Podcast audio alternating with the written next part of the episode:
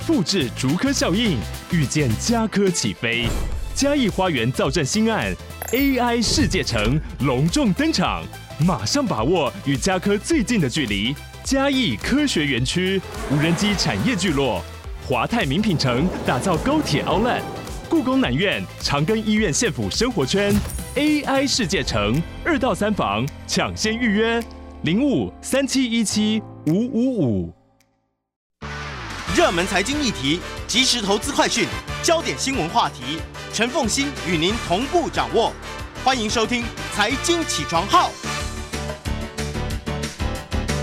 Hello，各位听众大家早，欢迎大家来到九八新闻台《财经起床号》节目现场，我是陈凤欣。一周国际经济趋势，在我们线上是我们的老朋友丁学文。我们先来看《经济学人》的这一期的关键字。对，过去这个礼拜呢，第一个关键字哦是红海，不是台湾那个红海哦，是 红色的红红海。一月十三号啊，美军证实哦，在也门时间当天凌晨哦，用所谓的战斧导弹攻击了也门叛军组织胡塞武装的雷达系统啊。那美国的中央司令部表示啊，这是对将呃对与一月十二号打击相关的特定军事目标后的一个后续行动啊。主要的原因呢，是为了削弱胡塞武装攻击包括商船在内的海上船只的能力。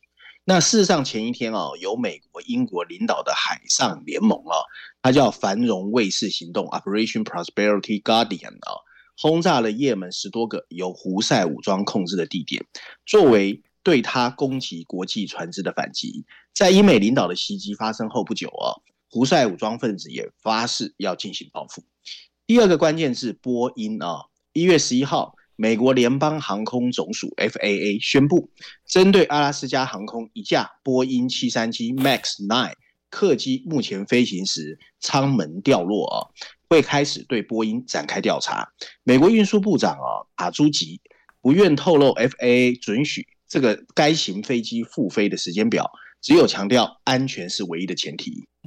这个编号一二八二的班机哦，是一月五号从美国这个奥勒冈州呃波特兰飞往加州的安大略啊，起飞不久之后，一个内嵌的这个舱门哦就被风吹走了，而且在空中破裂啊，造成左侧机体出现一个大洞，使乘客暴露在高空防风中，班机因此紧急飞返机场，还好啊，没有人员重伤。第三个关键字啊，ETF 啊，一月十号。美国证管会 SEC 主席 Gensler 宣布啊，当局已经核准第一批直接投资比特币的 ETF 在美国上市。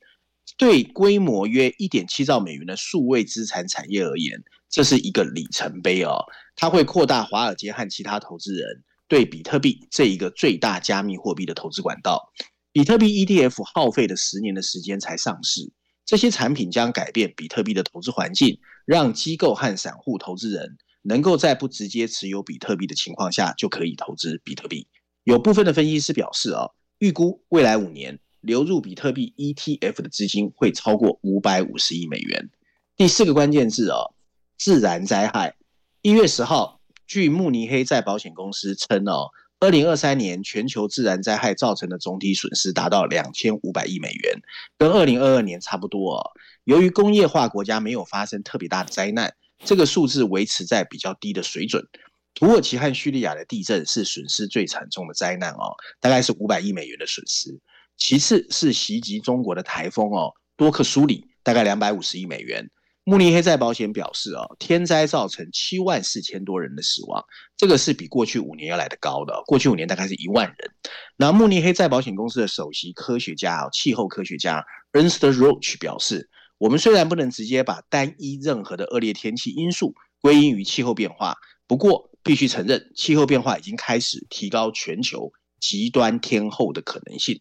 今天最后一个关键是日本股市啊，一月十二号，东京证交所挂牌股票总市值以美元计价超越上海证交所，睽违三年多重返亚洲第一。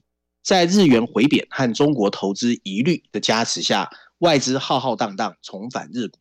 大买蓝筹股来追赶涨势。事实上，大多数国家的股市今年开局哦都不顺利。中国沪深三百指数跌到五年来的最低，但日本的情况不同，日经指数和东证指数触及了一九九零年初以来的最高水准。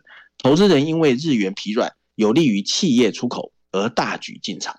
嗯，好，这些呢，当嗯、呃，红海的局势还在变化当中，所以我们就要来观察一下红海的局势，它对于全世界，因为它已经成为。区域的一个战争了，它到底会不会再扩大？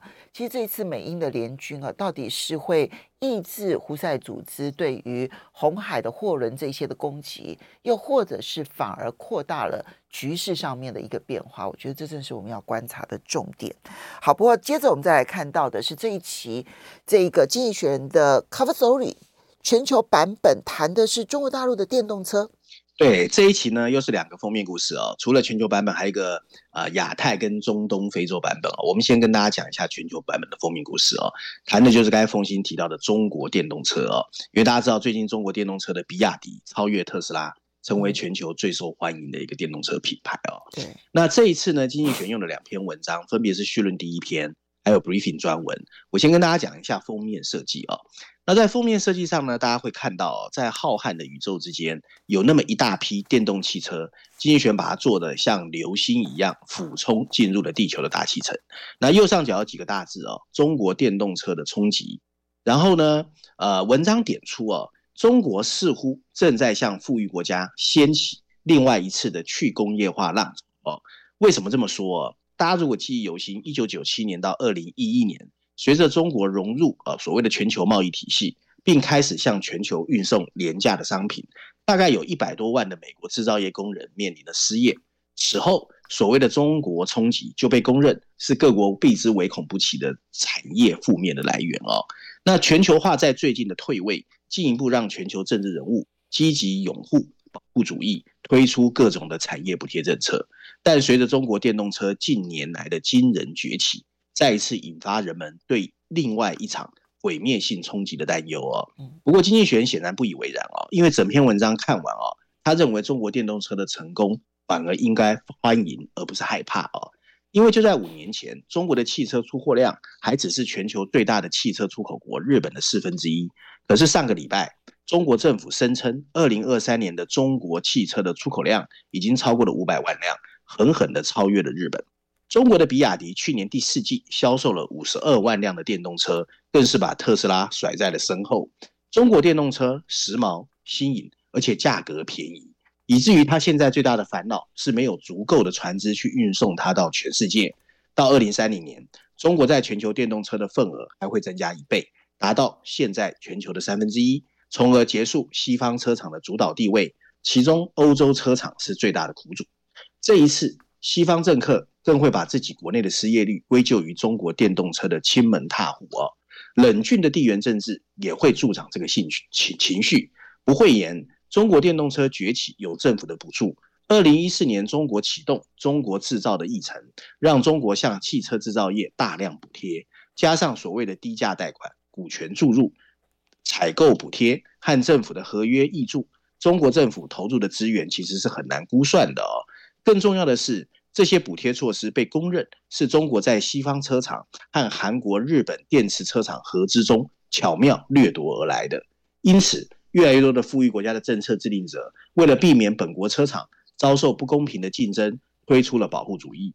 去年十月，欧盟委员会宣布会对中国电动车展开调查，拜登也在考虑提高关税哦。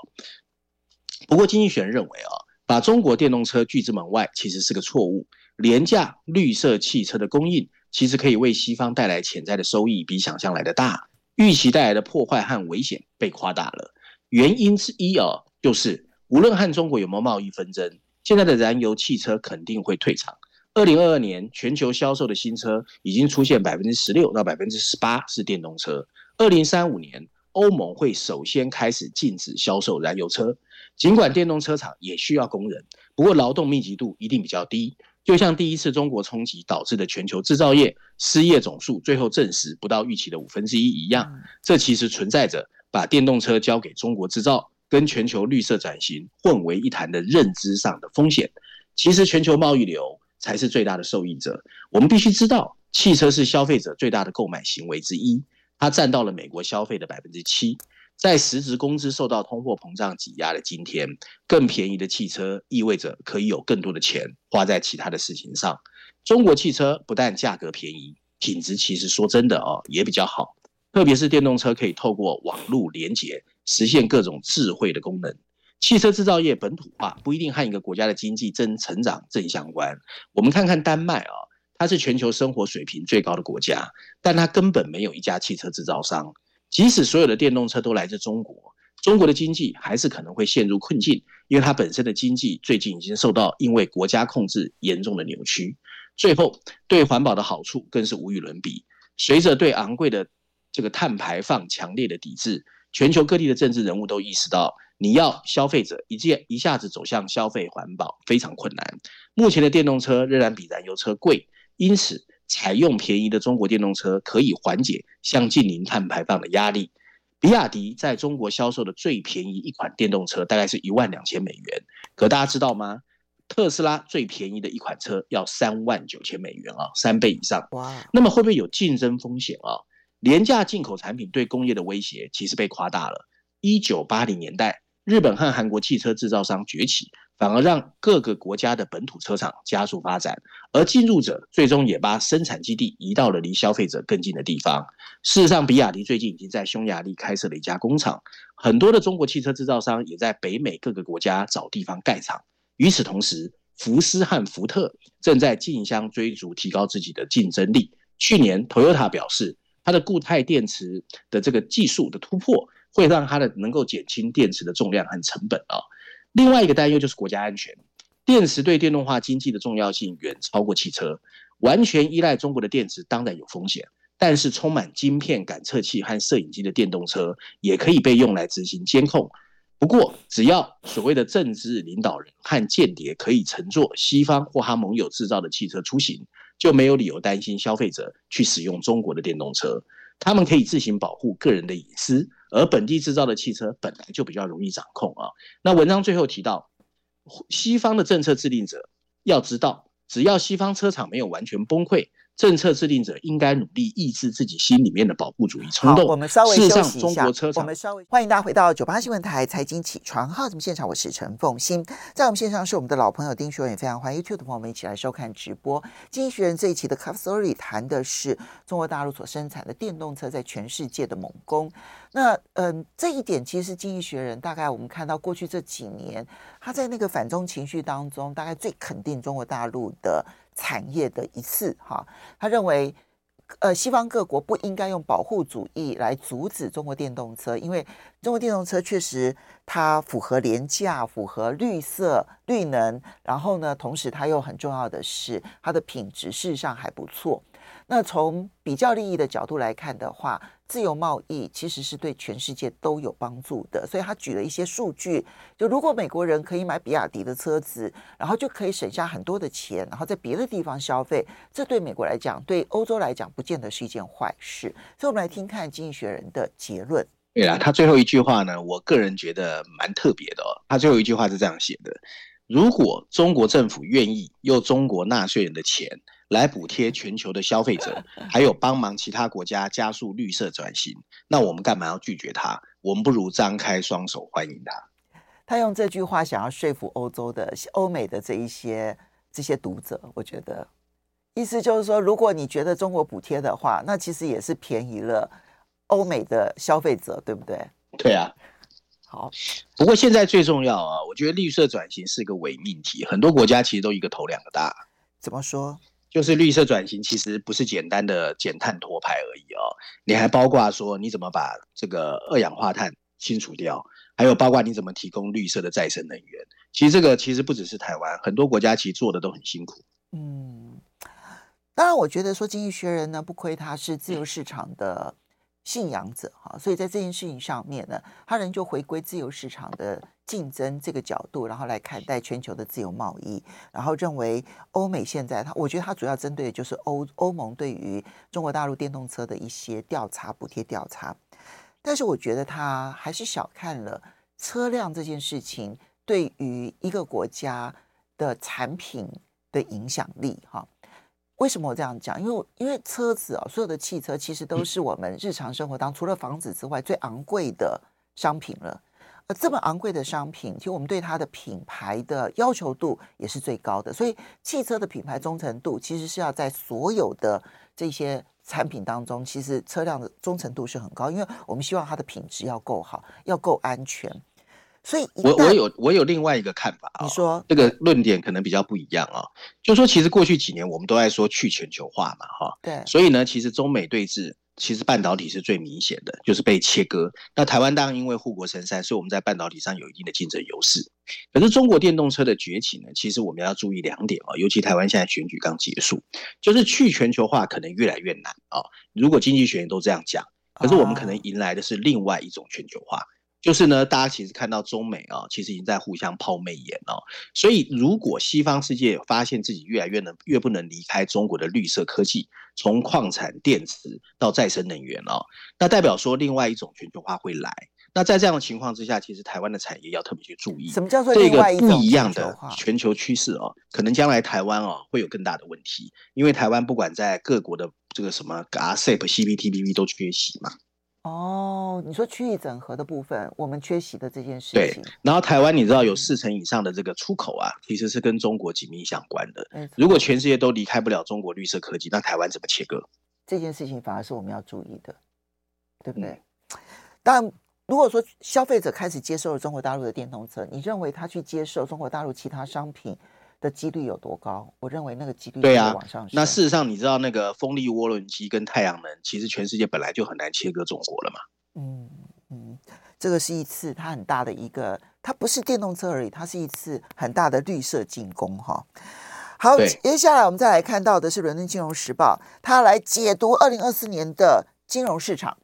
非常乌鸦哦，非常非常乌鸦 啊！那我们来看一看他怎么看二零二四年的金融市场哦。那《伦敦金融时报》的社论呢，下的标题是“二零二四年的金融市场云霄飞车”，他用云霄飞车哦。补充标题写的是“增加的波动性会考验去年全世界看涨的情绪哦”。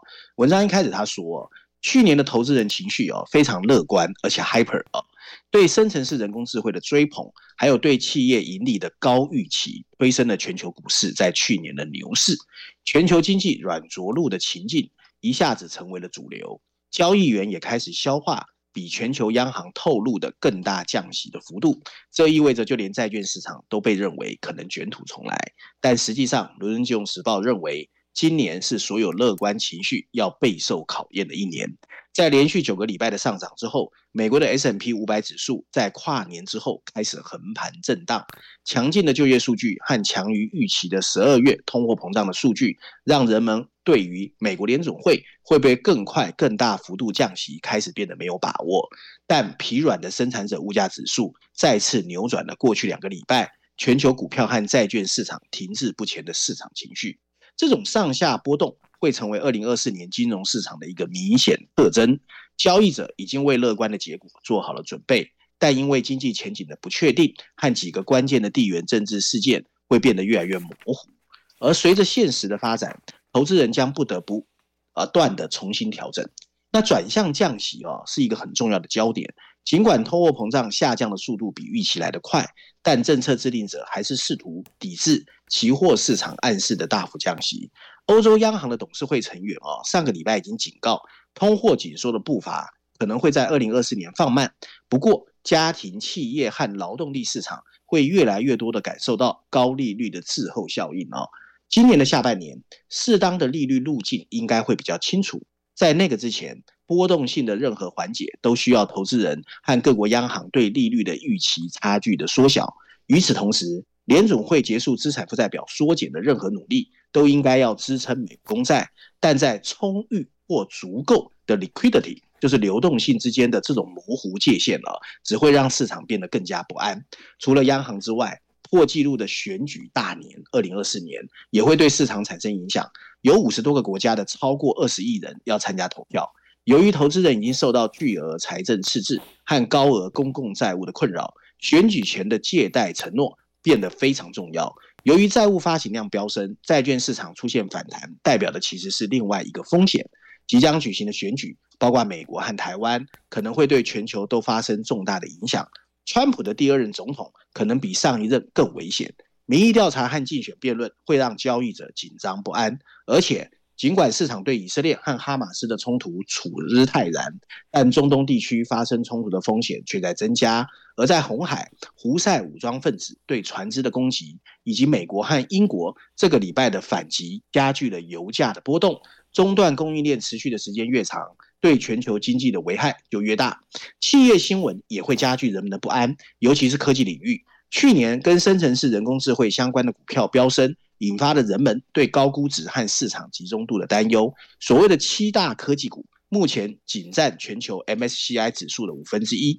今年，大型语言模型 LLM 的日益普及和商业化，会凸显出对人工智慧生产力提高的乐观押注，是不是真的能到得到商业化的支持？更有眼光的投资人的进出市场，会导致股市的波动。文章最后提到。市场呢，习惯以一种摇摆不定的方式进入选举年，但最后通常会表现强劲。较低的利率、有弹性的全球经济和持续的人工智慧热情都可以提供动力。但就算最后股票和债券价格在二零二四年底真的高于年初一月一号的价格，这一年的过程肯定也是一个充满上下颠簸的过程。他没有看待全年，只不过在这个过程当中的云霄飞车的波动幅度，这是市场上面你要承受得住的。嗯，不过他点出了几个要观察的重点，第一个是。利率的调整跟市场的期待是否符合？好，这当然是第一个部分啊。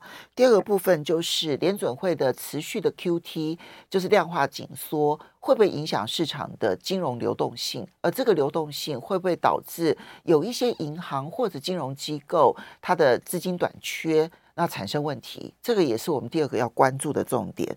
第三个是。选举年，超级选举年，可是又配上的是大债务的一个情况之下，财政赤字的扩张会不会引发市场对于公债的不信任？从边缘国家的公债不信任，然后蔓延到已开发国家，我觉得这是第三个部分。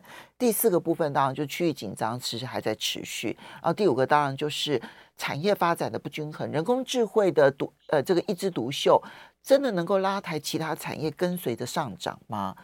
这五个因素我算整理的还 OK 吧？哦，非常好，非常全面。好、哦，这这五点其实其实还蛮完整的耶。但是这五点每一件事情都会造成很大的波动，哎，大家要有心理准备哦。好，真的，真的，我也觉得今年好难哦。好，来，接下来我们再来看到的是，其实经济学人这一次是有两个 cover story 的哈。刚刚提到的中国大陆的电动车是全球版本的 cover story，然后另外有一个版本呢，谈的是亚太、中东、非洲版本的 cover story，谈海权争霸战。没错，没错，凤馨取的这名字很好，就是海权争霸啊。其实这一本经济学人哦，其实文章内容非常厚重啊，还有一个特别报道，出了两个封面故事哦。然后呢，这一个所谓的亚太跟中东版本的封面故事呢，我觉得哦，也是蛮好的一个题目啊。那我们先来看看他讲的是什么啊？先讲一下封面设计好了。大家如果看到封面设计的话呢，大家会看到哦，那经济学人在乌云密布的一个西洋西洋棋盘上哦。巧妙地放上了一艘全副武装的军舰，那上面有几个斗大的白色字体。他说的是“谁能制霸汹涌的海浪”哦。那文章呢，在绪论第一篇和国际板块两篇文章哦。那说真的啊，文章一开始提到呢，他就说，其实呢非常不容易哦，全球海域竟然维持了数十年的平静。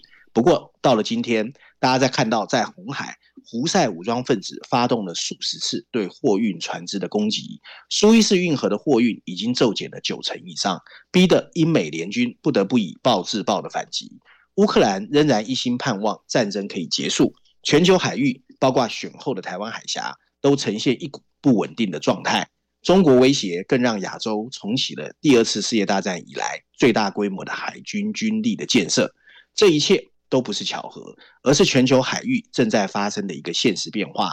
全球化，说实话，仍在运作，八成的贸易量仍然透过全球十万多艘的海运船只在进行。好，我们稍微休息一下，稍微休息一下，这是区域紧张所看看出来。欢迎大家回到九八新闻台财经起床号节目现场，我是陈凤欣，在我们线上是我们的老朋友丁学文，也非常欢迎 YouTube 的朋友们一起来收看直播。好，学文刚刚提到的，难怪这个会放在亚太、中东跟非洲版本的 Cup Story 啊，因为他谈的这一个海权争霸战，其实不是从军事的角度出发，而是从地缘紧张关系所延伸出来的全球贸易海权，然后来看待的。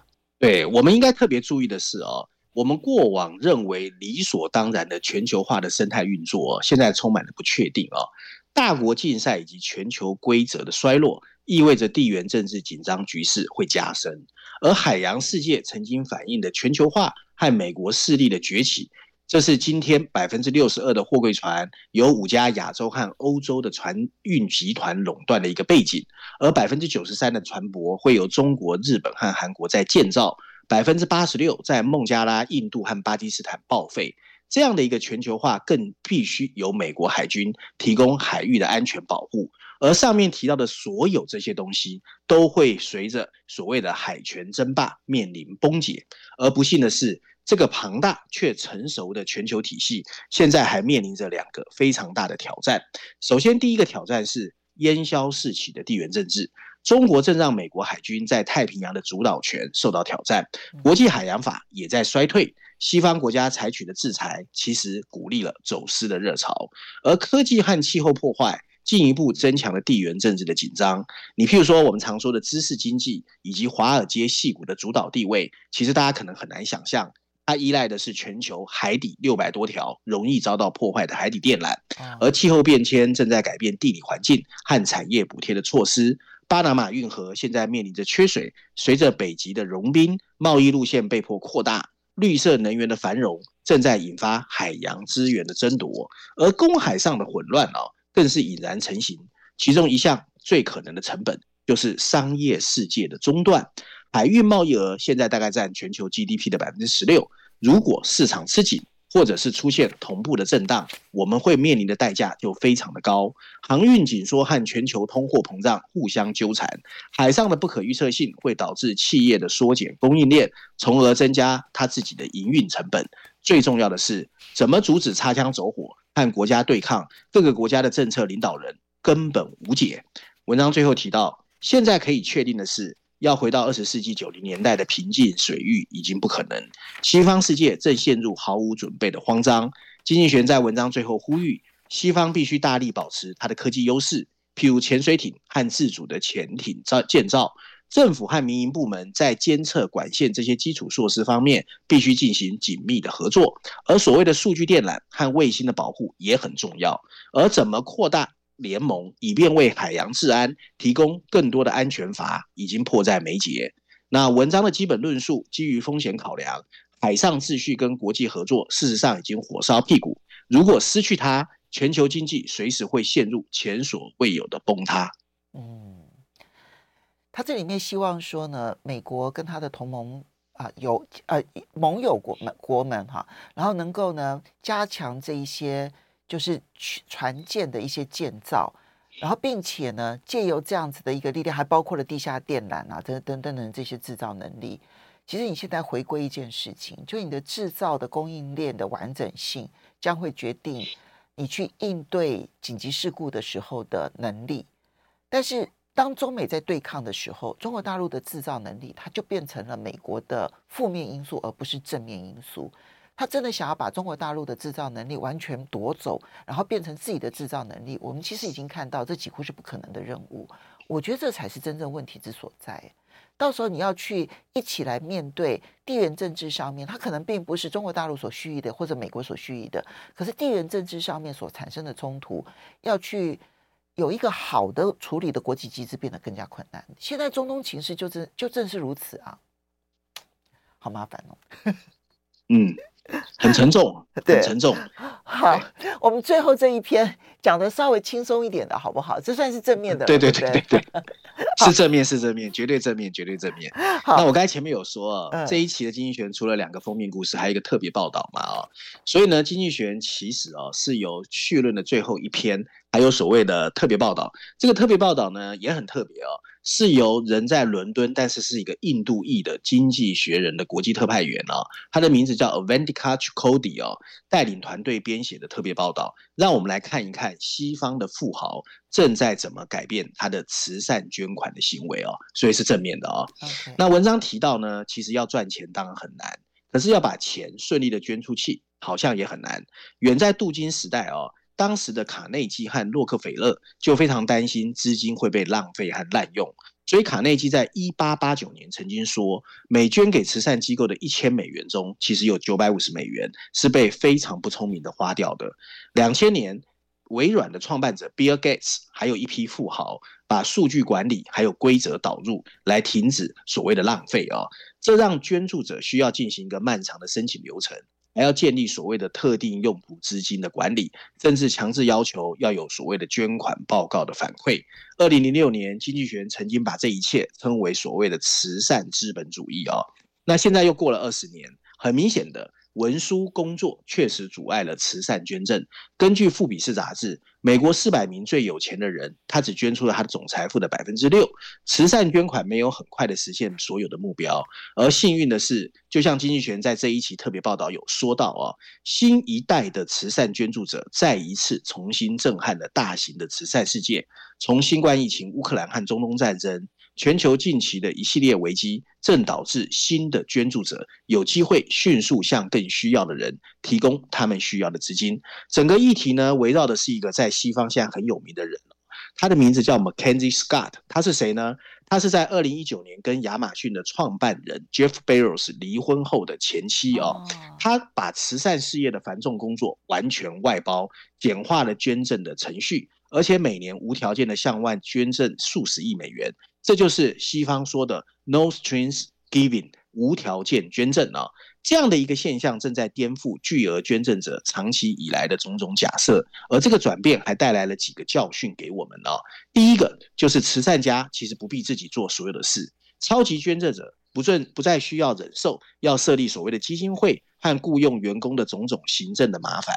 另外一个教训就是。一旦适当的 due diligence 就是尽职调查到位，慈善家选择相信受赠者会好好利用资金，其实来得更容易。这背后意味着调研非营利组织的年度报告，而且面谈他的负责人或咨询其他的资助者。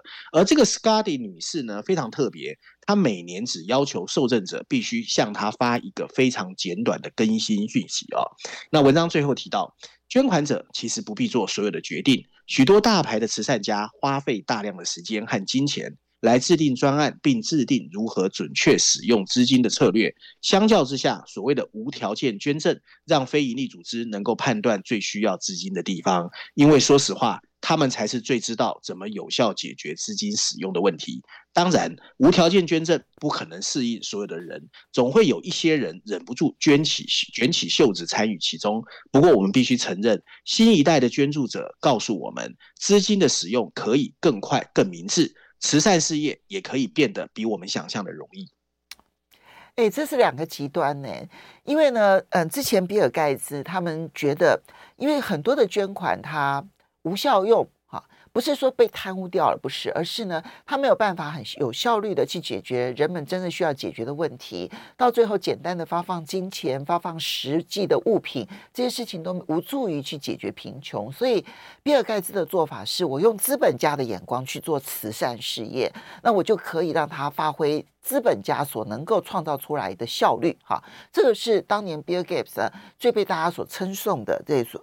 也是经济学人他提到的慈善资本主义，可是现在又倒过头来说，哇！可是这种做法就增加了好多文书作业，增加了好多的程序，结果就是钱呢就在卡层层的关卡当中呢浪费了时间，或者是浪费了它的效率。现在又倒过来变成无条件捐赠，可是。嗯，其实凤馨，你知道为什么会这样吗？因为你刚才说的比尔盖茨哈，那个所谓的勒斯勒斯誓约哦，或者镀金捐赠啊，因为很多人后来发现哦，他们钱根本就没有捐出去，然后放到自己的基金会，又因为股市上来，他们变得更赚钱，也是因为这样子，整个西方世界才出现了这样的变化。所以我捐到基金会不算数，虽然他的基金会确实也在全世界。各个领域当中，其实算是最大的捐款来源。可是因为他，嗯、对他捐的是微软股票，现在微软的股价又涨成这么多。对啊，好了，这个总是一一时东一时西，总是好事啦。我我不愿意捐钱，总是好事。对。因为没有百分之百完美的一些做法，然后那我们就开始观察趋势了。好的，我们要非常谢谢我们的老朋友丁学文带来这几篇文章，谢谢学文。